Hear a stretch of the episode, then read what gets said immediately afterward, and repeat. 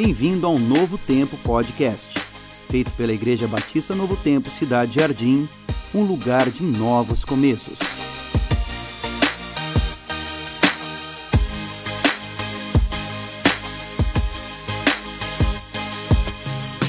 Bom, mais uma vez boa noite para vocês. Quero dar boa noite também para todos aqueles que estão em casa, que estão ouvindo a mensagem através da internet, através do podcast. Que Deus esteja abençoando você aí também. E eu quero que você que está aqui, abra sua Bíblia em Filipenses. Filipenses no capítulo 2. Filipenses capítulo 2, versículo 5.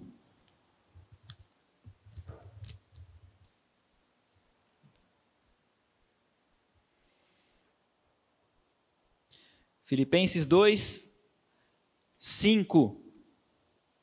Texto bem conhecido. Amém? Posso ler? Então tá, eu estou morrendo de frio, não sei como é que vocês estão aguentando esse negócio aí. Filipenses 2,5 diz assim: olha, seja a atitude de vocês a mesma de Cristo Jesus que, embora sendo Deus, não considerou que o ser igual a Deus era algo a que devia apegar-se, mas esvaziou-se a si mesmo, vindo a ser servo, tornando-se semelhante aos homens. E sendo encontrado em forma humana, humilhou-se a si mesmo e foi obediente até a morte e morte de cruz. Vamos orar mais uma vez. Ó oh, Pai, de maneira humilde nós chegamos diante do Senhor, rogando pelas suas misericórdias, pedindo que o Senhor esteja falando conosco, que o seu Espírito de fato, Pai, trabalhe no nosso coração e nos ajude a compreender a tua palavra. Nos quebranta, Pai. Nos ajuda a realmente, Pai, encontrar refrigério na tua palavra, a encontrarmos aquilo que o Senhor quer que transforme na nossa vida. Abençoe cada pessoa que está aqui, que o Senhor esteja falando aos corações e que o Senhor esteja cuidando dessa igreja. É o que nós te pedimos, em nome de Jesus. Amém. Tem momentos que a gente pensa em desistir. Tem momentos que nós estamos é, fracos na fé, tem momentos que nós olhamos para aquilo que está acontecendo ao nosso redor e nós não temos mais vontade na igreja, tem momentos que nós estamos desanimados, tem momentos que nós olhamos para as coisas que estão acontecendo e nós falamos, poxa, eu acho que eu não estou no caminho correto. Tem hora que eu desanimo, tem hora que eu estou fraco, tem hora que eu não quero mais seguir o cristianismo. E normalmente, quando acontece esse tipo de situação, quando acontece da pessoa estar fraca na fé, quando acontece dela estar desanimada em alguma situação, na maioria das vezes que isso acontece, não se trata a respeito do prédio em que ela está, também não se trata da música ou do louvor, não se trata também das mensagens ou das pregações que são pregadas, espero que não. Mas na maioria das vezes, na maioria dos casos que isso acontece, o maior fator para que a pessoa desista ou para que a pessoa esteja fraca na fé são as pessoas. O relacionamento com as outras pessoas, a maneira com que as outras pessoas estão agindo. Pessoas na igreja, e meu irmão, tem pessoas de tudo quanto é tipo na igreja. Tem pessoas que são rudes na igreja, tem pessoas que são fracas, tem pessoas que brigam, tem pessoas que falam pelas costas, tem pessoas que desanimam outras pessoas. Eu estava vendo a história esses dias, por exemplo, de uh, um, um, homem que estava querendo pular do prédio, se suicidar. E ele era membro de uma igreja, e o pessoal falou assim: olha, é, de última tentativa, chama o pastor desse homem aí para conversar com ele, quem sabe ele mude de opinião. E o pastor foi lá e subiu lá no prédio e falou: rapaz, não pula não. É o seguinte, olha, eu vou te dar 10 motivos para que você não pule do prédio. Depois você me dá 10 motivos para que você possa pular. E aí a gente conversa o que, que é o melhor. E o pastor foi lá e deu 10 motivos para o rapaz não pular. Dez minutos depois, os dois pularam do prédio. Porque tem gente que desanima a gente cada vez mais, tem gente que joga a gente para baixo. Tem gente que, quando nós vamos falar de fé, a pessoa começa a falar dos problemas envoltos à fé. Elas não estão ligadas essencialmente a Cristo, mas elas estão ligadas àquilo que está acontecendo ao seu redor. E aí eu fico pensando, e eu começo a pensar muito sobre o apóstolo Paulo e de quantas igrejas ele, ele, ele conheceu, quantas igrejas ele foi, quantas situações ele viu, quantas pessoas com problemas reais entre irmãos ele percebeu, quantas situações que ele teve que resolver, quantas coisas que ele viu, e inclusive muitas dessas coisas que o apóstolo Paulo viu, nós podemos perceber nas suas cartas.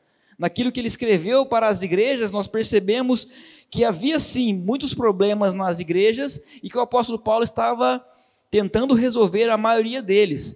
E é interessante que o apóstolo Paulo ele era muito inteligente e ele fazia uma coisa excepcional. Ele trazia doutrina ele ensinava a igreja e ele usava a doutrina, usava a, aquilo que ele estava ensinando para ser algo prático para aquela igreja, algo que aquelas pessoas podiam usar no seu dia a dia. E de fato, a maturidade cristã tem a ver com isso. Com você pegar o conhecimento que você adquire, seja através dos estudos, através dos grupos, seja através das mensagens, das pregações, e usar isso de maneira prática para a sua vida, para o seu dia a dia. Tem muitas pessoas que sabem muito, mas elas não têm a capacidade de lidar com pessoas. Esse não é um cristão maduro. O cristão maduro é aquele que usa o seu conhecimento para a vida, para lidar com seus relacionamentos. E quantas vezes nós vemos ah, as intrigas? Quantas vezes nós vemos os, os cristãos fortes olhando para os cristãos fracos e falando: quem é você para falar comigo, para falar comigo desse jeito? Ah, se liga. Ou nós vemos os cristãos fracos olhando para os fortes e falam: rapaz, você com a sua experiência, com o seu conhecimento, você não devia me tratar assim, não. E na verdade estão todos errados, seguindo por um caminho que não tem nada a ver com isso. E aí eu olho, por exemplo, para a igreja de Filipos, para essa igreja que nós queremos estudar hoje, ela tem um começo lindo, maravilhoso. Se você ler ali o meio, do meio para o final do livro de Atos, vai ter algumas situações dessa igreja, de como ela foi fundada pelo apóstolo Paulo. O mesmo apóstolo escreve aqui em Filipenses, no capítulo 4, versículo 15, que essa igreja era a igreja que mais o auxiliava no seu ministério. Eles levavam ofertas para o apóstolo Paulo quando ele estava preso.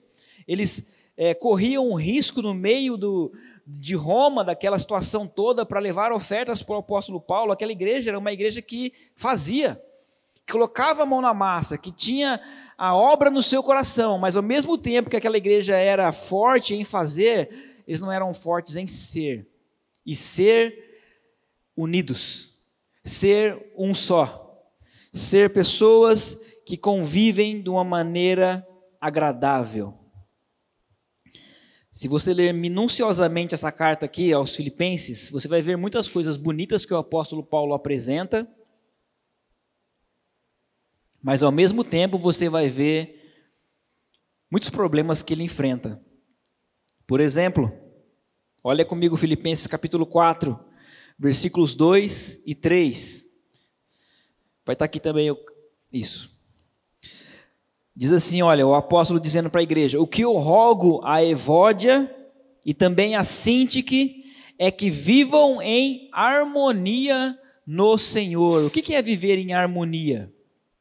Viver em harmonia é ter um ambiente de paz, um ambiente agradável, um ambiente bom para se estar, um ambiente que não tem aquela intriga, aquele, aquele clima chato. Que vivam em harmonia, minhas irmãs. E olha no versículo 3 que ele fala: Sim, e peço a você, leal companheiro de julgo, que as ajude.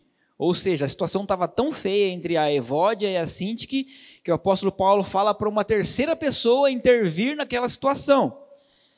Pois lutaram ao meu lado na causa do evangelho, com Clemente e meus demais cooperadores, os seus nomes estão no livro da vida. Elas lutaram com o apóstolo Paulo eram pessoas que faziam, eram pessoas que estavam envolvidas nos ministérios, eram, eram pessoas que se dedicavam à obra do Senhor, mas teve um momento que deu ruim. E aí não, não, não conversava mais, não se olhavam mais, e o apóstolo Paulo fala: Olha, eu rogo, eu clamo para que vocês vivam em harmonia, vivam em paz. Essa é a intenção. Sabe por quê? Porque se vocês continuarem nesse, nesse mesmo pique que vocês estão aí, nessas intrigas, nessas coisinhas, vai acontecer o mesmo que aconteceu com a igreja da, as igrejas da Galácia.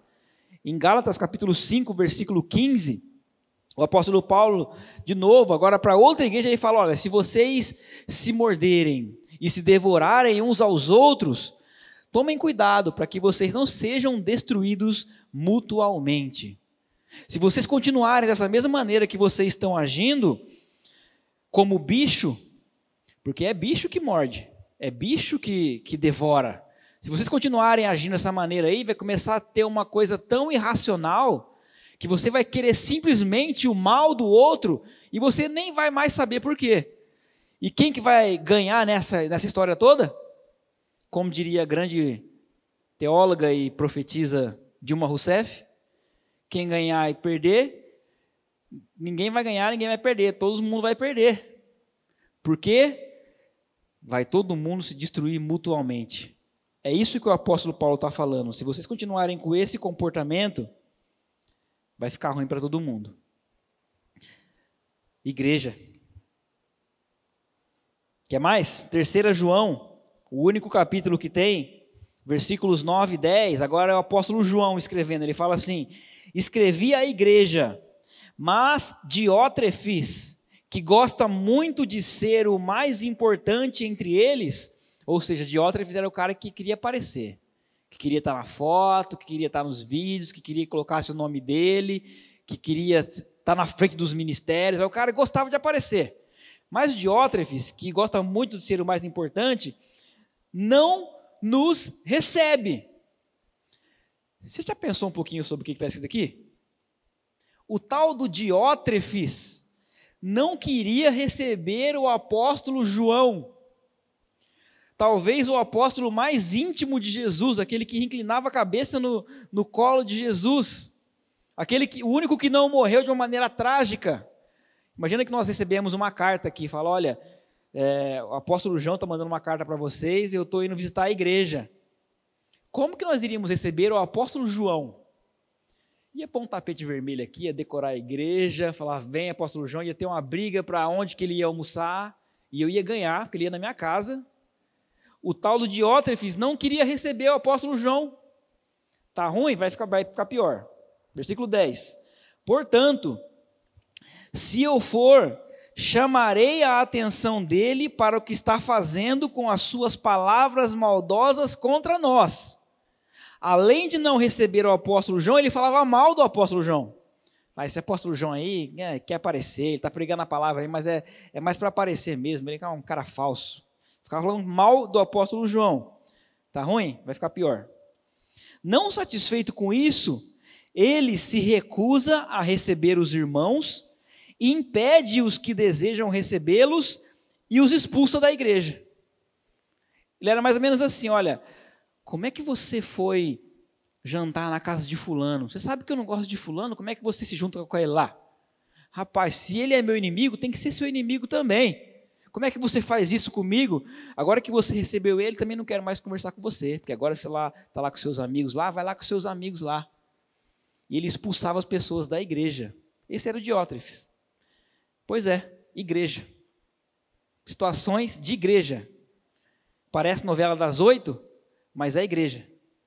São situações que acontecem diversas vezes, em vários lugares, em muitas situações, de pessoas que não sabem lidar com pessoas, de pessoas que talvez tenham conhecimento da palavra de Deus, mas ainda não têm a maturidade cristã de lidar com pessoas.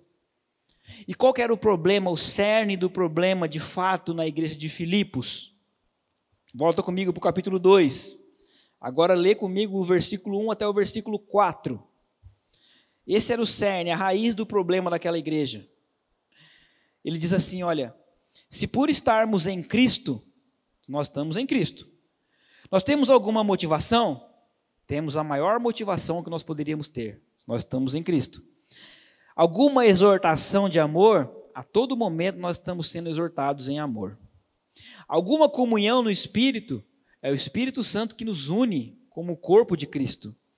Alguma profunda afeição e compaixão, não existe afeição e compaixão maior do que a de Cristo. Então, tudo é sim. Se nós estamos nisso, ele fala: completem a minha alegria, tendo o mesmo modo de pensar. Isso não significa pensar igual, mas a mesma maneira de pensar, o mesmo amor, um só espírito e uma só atitude. Agora qual é o problema? Nada façam por ambição egoísta.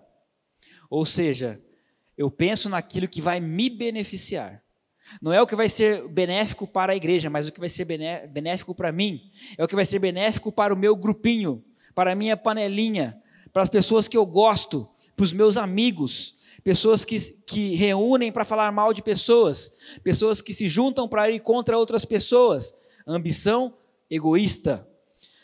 Ou por vaidade. Vaidade, a palavra vaidade significa vazio. Ou numa tradução mais antiga, revista atualizada, usa a palavra vanglória, que significa uma glória vã, uma glória sem sentido.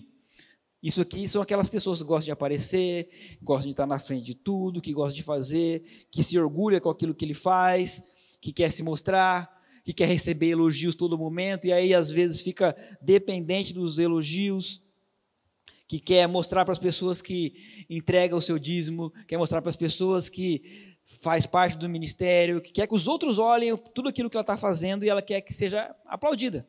É uma glória vã. Aplaudiu, acabou. Era isso que você queria? Era. Pronto. Eu mergulho da minha voz bonita, eu mergulho do meu jeito de ser com as pessoas, eu mergulho dos meus argumentos, eu mergulho das minhas amizades, eu mergulho da maneira como eu prego, eu me orgulho de várias coisas. Vanglória, vaidade. Nada façam por vaidade. A gente começa a se alegrar com os elogios até o ponto de a gente começar a acreditar neles. Acreditar que a gente é muito bom em todas as coisas que nós fazemos. E ele continua, ele fala: Mas, humildemente, considerem os outros superiores a si mesmos. Você considera os outros inferiores a você. E digo mais: você considera os outros iguais a você? Porque não é isso que o texto está falando. Não, aqui é patamar, mesmo patamar. Somos. Não, não, não. Considere os outros superiores a você, maiores do que você. Tem gente que acha que é assim. Não, o certo é assim, ó. Primeiro Cristo, depois as pessoas, depois eu. Tem gente que acha que funciona assim, ó. Primeiro Cristo, depois eu, depois as pessoas. Está errado. Não funciona. Considere os outros superiores a você mesmo. Então, olha só qual era o problema: ambição egoísta, meu grupinho, aquilo que eu quero, vaidade, um querendo aparecer mais que o outro e dando problema, dando intriga, dando choque por causa disso, porque eu quero aparecer mais que o outro, ou considerar o outro inferior. Isso é, você não é ninguém, eu sou melhor, eu tenho, eu tenho mais, eu tenho mais conhecimento, eu sou mais. Esse era o problema daquela igreja. Olha só o que o apóstolo Paulo tinha que enfrentar. Todas essas situações. E ele consegue enfrentar isso na igreja de Filipos. E talvez você olhe para mim e fale assim: ah, pastor, mas peraí, está falando tudo isso aí, eu sei que realmente tem muitos problemas na igreja. Desculpa. Eu sei que tem muitos problemas na igreja, sei que tem situações difíceis, mas é o seguinte, pastor aquela irmã não dá. Não dá. Ixi, ó, eu vou falar para você, quando eu vejo, não dá. Pastor, quando aquele irmão chega na igreja, eu gosto muito da igreja, sabe? Mas quando aquele irmão chega, ele entra na igreja, eu não sei se foi o irmão que entrou ou se foi Satanás que entrou aqui. Porque é terrível aquele irmão. Como é que a gente resolve isso? do texto que nós lemos no começo. E sabe o que é engraçado? Nós olhamos para esse texto que nós lemos lá no começo de Filipenses, um texto de uma teologia muito forte que fala sobre a kenosis, a união hipostática de Cristo, fala de uma coisa grandiosa. Nós olhamos para aquilo, nós vemos é, o apóstolo Paulo engrandecendo a Cristo, e de fato é aquilo que está acontecendo mesmo. Cristo deve ser engrandecido, mas nós nos esquecemos que ele está. Por que, que ele está colocando aquele texto ali? Por que, que essa parte do texto está aqui neste contexto? Essa parte do texto aqui nesse contexto para ser um modelo para nós. Nós lemos esse texto e muitas vezes esquecemos do versículo 5, que é o começo da história, que ele fala assim: olha, seja a atitude de vocês, de vocês, ou seja, nossa, seja a atitude nossa, a mesma de Cristo Jesus. Que a nossa atitude possa ser a mesma de Cristo. Olha, está tendo problema aí com ambição egoísta, com vaidade, com pessoas se achando mais do que as outras, problema de relacionamento. Então, seja a atitude de vocês a mesma de Cristo. E qual que foi a atitude de Cristo? Acompanhe comigo no texto. Primeiro, qual que foi a atitude de Cristo? Qual deve ser a nossa atitude? Jesus abriu mão pelos outros. Jesus abriu mão pelos outros. Versículo 6. Que embora sendo Deus, não considerou o ser igual a Deus era algo a que devia apegar-se. Parece um pouco confuso, mas você vai entender já. Embora sendo Deus, não considerou que o ser igual a Deus era algo a qual devia apegar-se. Quando ele fala aqui sendo Deus, essa palavra no original é a palavra morfê. A palavra morfê ela significa manter o mesmo padrão ou crescer. Ou seja, quando Jesus estava aqui na terra, ele permaneceu sendo Deus. Ele não deixou de ser Deus. Agora, mesmo permanecendo aqui na terra e sendo Deus, o texto nos diz, o apóstolo Paulo tenta explicar uma coisa quase que impossível de explicar, e ele diz da melhor forma possível, ele fala, olha, mesmo Jesus estando aqui, ele tendo essa postura, ele sendo Deus, ele não se apegou a postura de ser igual a Deus. Ele abriu mão disso. Sabe por quê? Por vocês. Ele abriu mão dessa postura de ser da sua glória, do seu esplendor por vocês. Jesus poderia vir à terra e ele poderia vir de uma maneira talvez grandiosa, olhar para as pessoas e falar: "Não, eu vou descer na terra lá, mas eu vou continuar sendo poderoso. Eu vou descer, eu vou ser o próximo César. Todo mundo vai ter que se ajoelhar diante de mim, eu vou dar chicotada em todo mundo. E quem é você para falar comigo? Ele não fez isso. Ele abriu mão de todo o seu esplendor, de toda a sua glória, para andar no nosso chão, para comer poeira com a gente, para lavar o cabelo e escovar o dente. Por quê? Porque ele ama as pessoas. E para isso ele abriu mão. Então, a próxima vez que você falar assim, ah, mas fulano é difícil, quanto que você já abriu mão por alguém? O que que você já abriu mão por outra pessoa? Tem gente que não abre mão de 10 reais para outra pessoa. Tem gente que não abre mão de 15 minutos para outra pessoa. Tem gente que não abre mão de um momento de oração para outra pessoa. O que que você abriu mão, ou do que você já abriu mão para outra pessoa. Tenha a mesma atitude de Cristo Jesus. Qual foi a atitude de Cristo Jesus? Ele abriu mão pelos outros. Segundo, Jesus se esvaziou pelos outros. Versículo 7. Mas esvaziou-se a si mesmo, vindo a ser servo, tornando-se semelhante aos homens essa ênfase que está no comecinho do versículo, ela é importantíssima. Fala, esvaziou-se a si mesmo. Ou seja, ninguém esvaziou Jesus. Ele não foi esvaziado, ele a si mesmo se esvaziou. Agora eu quero que você imagina o maior ser, se é que eu posso chamar de ser, maior ser do universo, ou que o universo está nas suas mãos, se esvaziando saindo dessa sua glória, desse seu esplendor, dessa sua grandeza, se esvaziando e entrando no universo que ele criou, se esvaziando e entrando na nossa galáxia, se esvaziando, entrando no nosso planeta, se esvaziando e chegando a ser um ser humano. Se esvaziou ao máximo pelas pessoas, se rebaixou ao máximo pelas pessoas. Eu já vi pessoas se esvaziando de uma maneira errada, de uma maneira é mais como cobrança do que se esvaziando mesmo. Eu não sei se tem esse ditado aqui, mas lá no interior tem. Quando a pessoa ela é humilhada, ela fala: "Você sabe que eu me senti o verme do esterco do, do cavalo do bandido". Já ouviu isso? Eu me senti no chão, você me jogou no chão. Porque ela não quer ser humilhada, ela não quer ficar para baixo. É igual aquele concurso que teve numa igreja do crente mais humilde da igreja. Quem era o crente mais humilde da igreja? Eles fizeram uma votação lá, um senhorzinho ganhou, o crente mais humilde da igreja. E aí ele pôs a placa no peito, assim, deram uma placa no peito, véio. crente mais humilde da igreja. No domingo ele estava com a placa lá, ó, sou o crente mais humilde da igreja. Não funciona. Porque esse tipo de esvaziamento não é real. Você tem se esvaziado e eu vejo uma grande dificuldade de muitas pessoas se esvaziar. Sabe por quê? Porque o ego está tão inflado, o ego está tão grande que tampa a sua visão, que ele quer, na verdade, esvaziar os outros, mas a si mesmo ele não quer esvaziar. Você acha que eu vou levar desaforo para casa, pastor?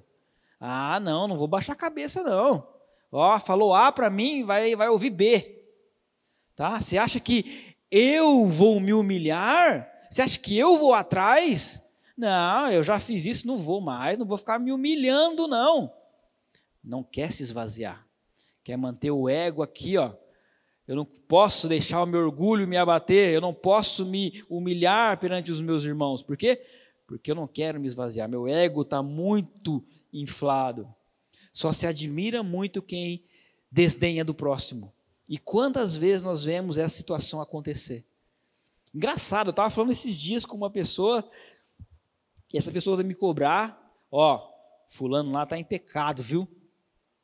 Você como pastor tem que tratar o fulano, que está em pecado.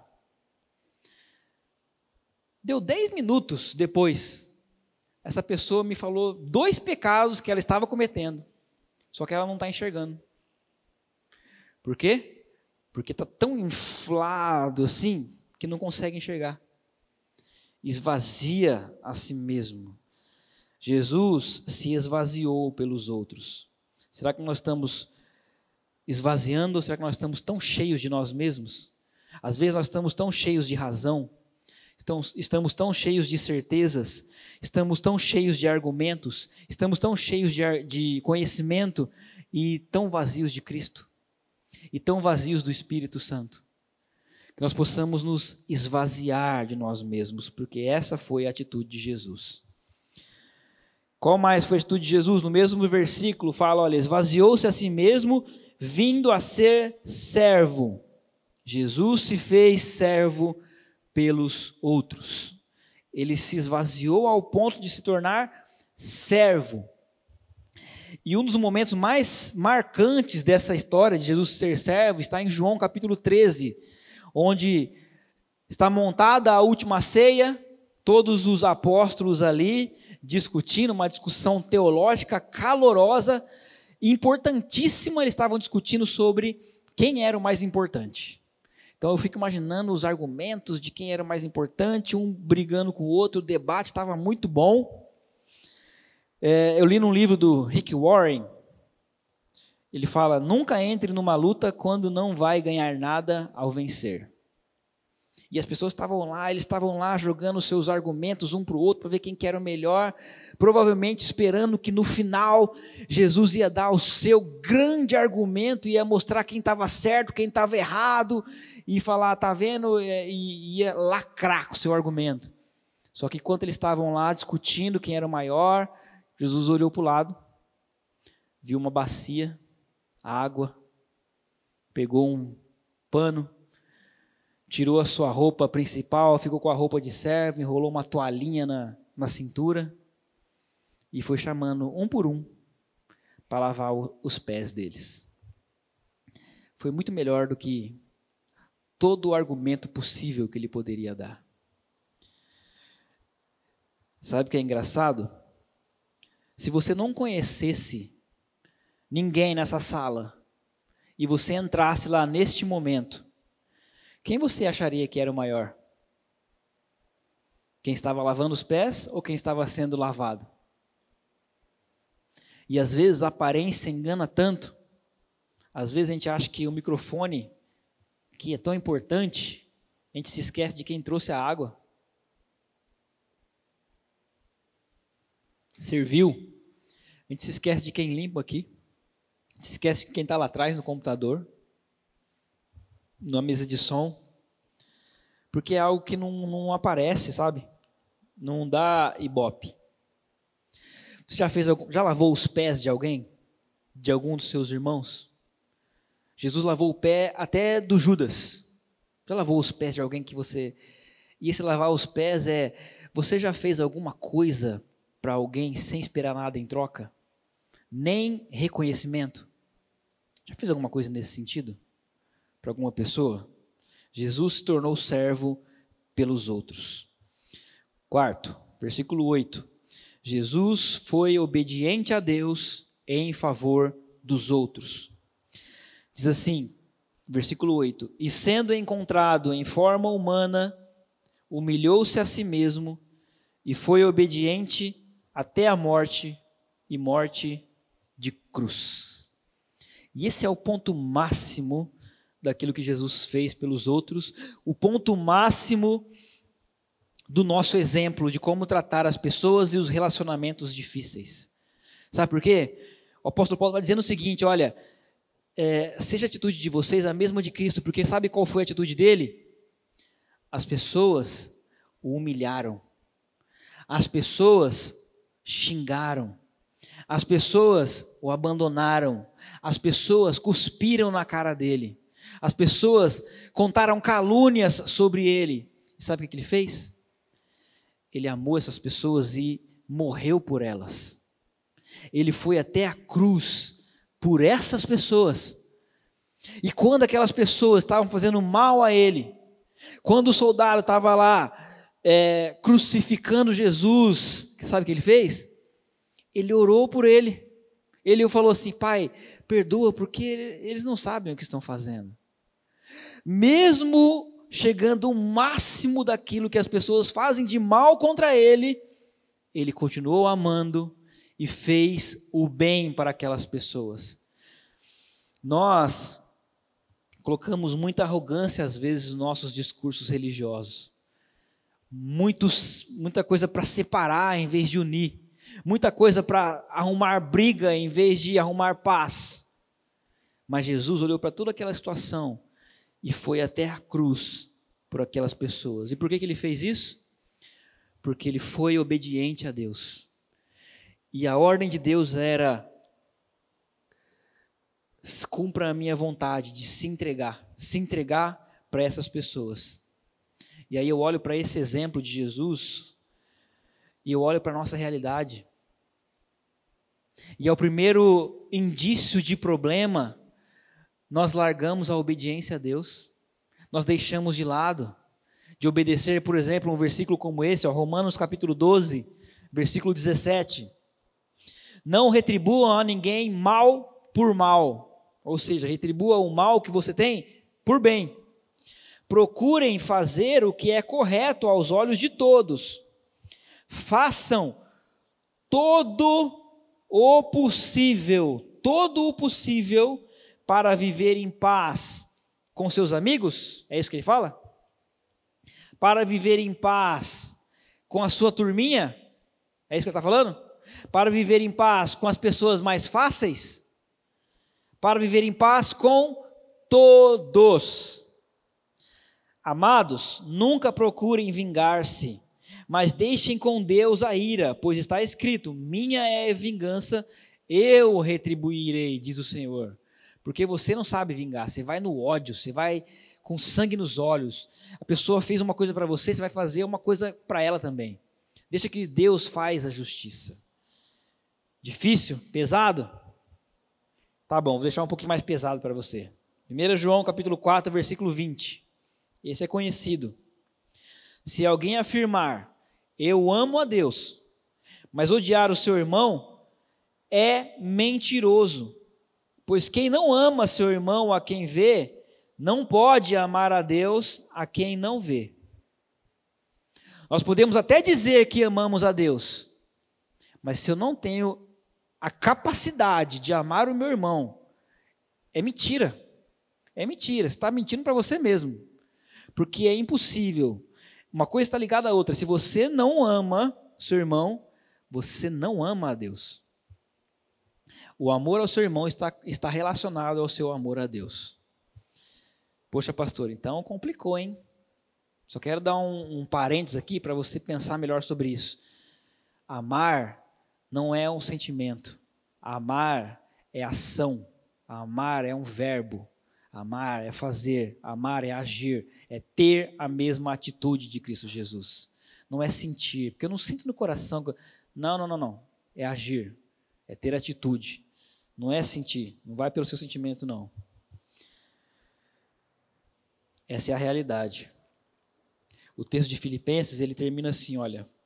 Por isso Deus o exaltou à mais alta posição e lhe deu o nome que está acima de todo o nome, para que ao nome de Jesus se dobre todo o joelho no céu, na terra e debaixo da terra, e toda língua confesse que Jesus Cristo é o Senhor, para a glória de Deus Pai. Você percebe primeiro aqui que não foi Jesus que se exaltou. Isso é coisa de imaturo. Jesus foi exaltado pelo Pai. Ele se humilhou ao máximo pelos outros, ele foi exaltado pelo Pai. E depois disso, o Pai o engrandeceu, e no final do versículo fala que foi para a glória de Deus Pai. Ou seja, toda, todas as coisas que ele fez, a maneira como ele tratou as pessoas, era para a glória de Deus. A maneira como nós vamos agir em relação às pessoas, aos nossos irmãos, eu estou falando aqui da igreja, que é o foco principal, porque é o que o apóstolo Paulo está tá tratando, mas também pode ser no seu trabalho, pode ser na sua família, pode ser qualquer tipo de relacionamento. A maneira como você trata essas pessoas, como você lida com essas pessoas, é para honrar e glorificar a Deus. Não é apenas para você se sentir bem, não é para você, ah, agora estou em paz todo mundo, estou me sentindo muito bem. Não, não, é para glorificar a Deus.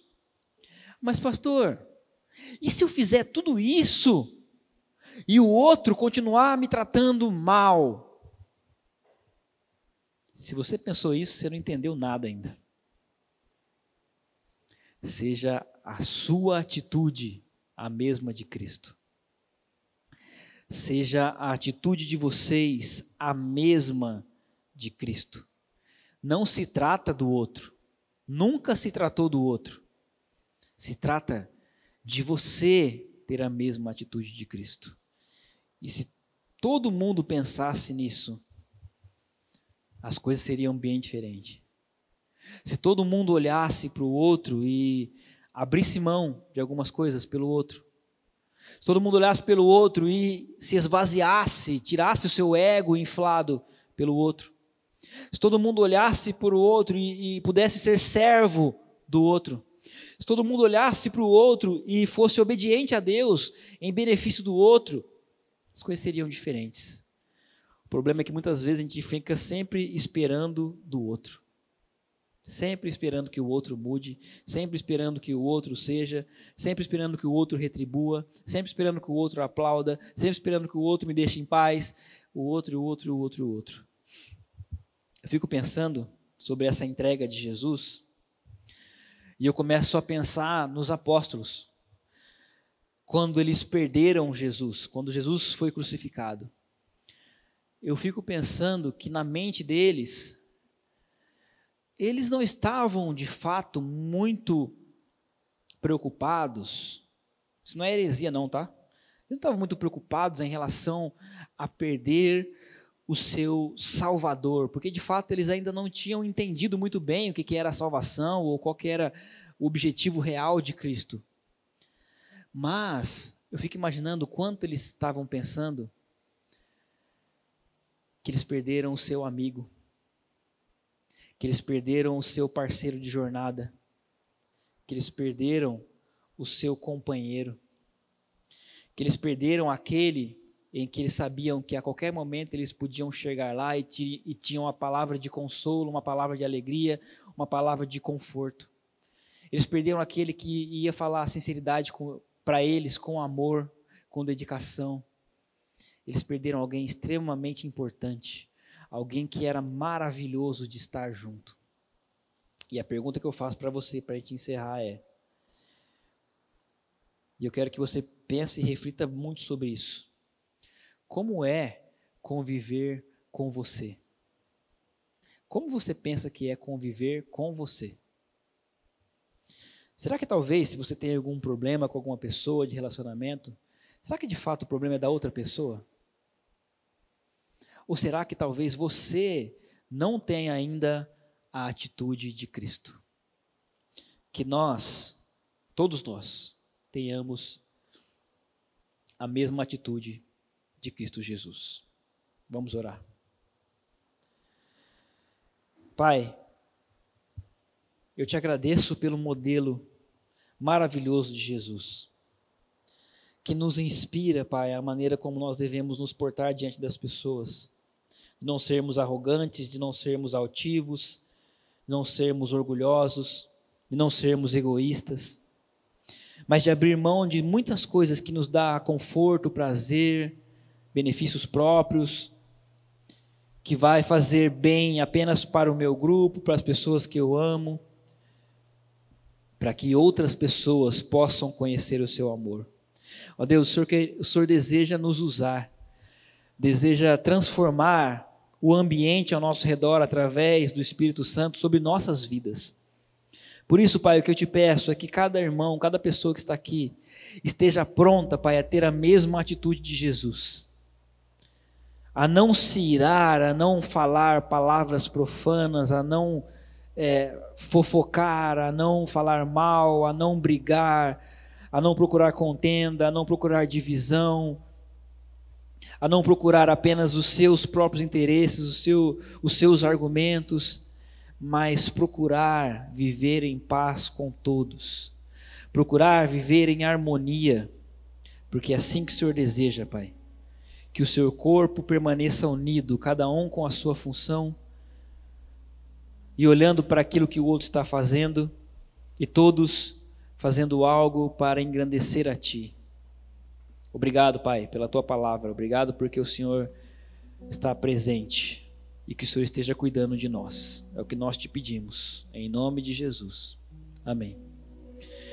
Vamos nos levantar e o que eu peço para você hoje é que você, enquanto nós cantamos, não pense em algo de benefício para você.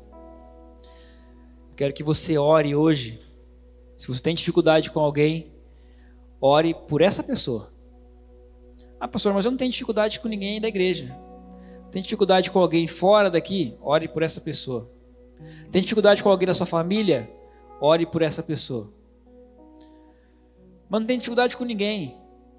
Então ore para que isso não entre no seu coração e você possa seguir o mesmo exemplo e a mesma atitude de Cristo Jesus. Obrigado por ouvir o nosso podcast. Convido você a curtir a nossa página no Instagram IBNTCJ e não se esqueça de deixar o seu like e o seu comentário. Até a próxima. Tchau, tchau.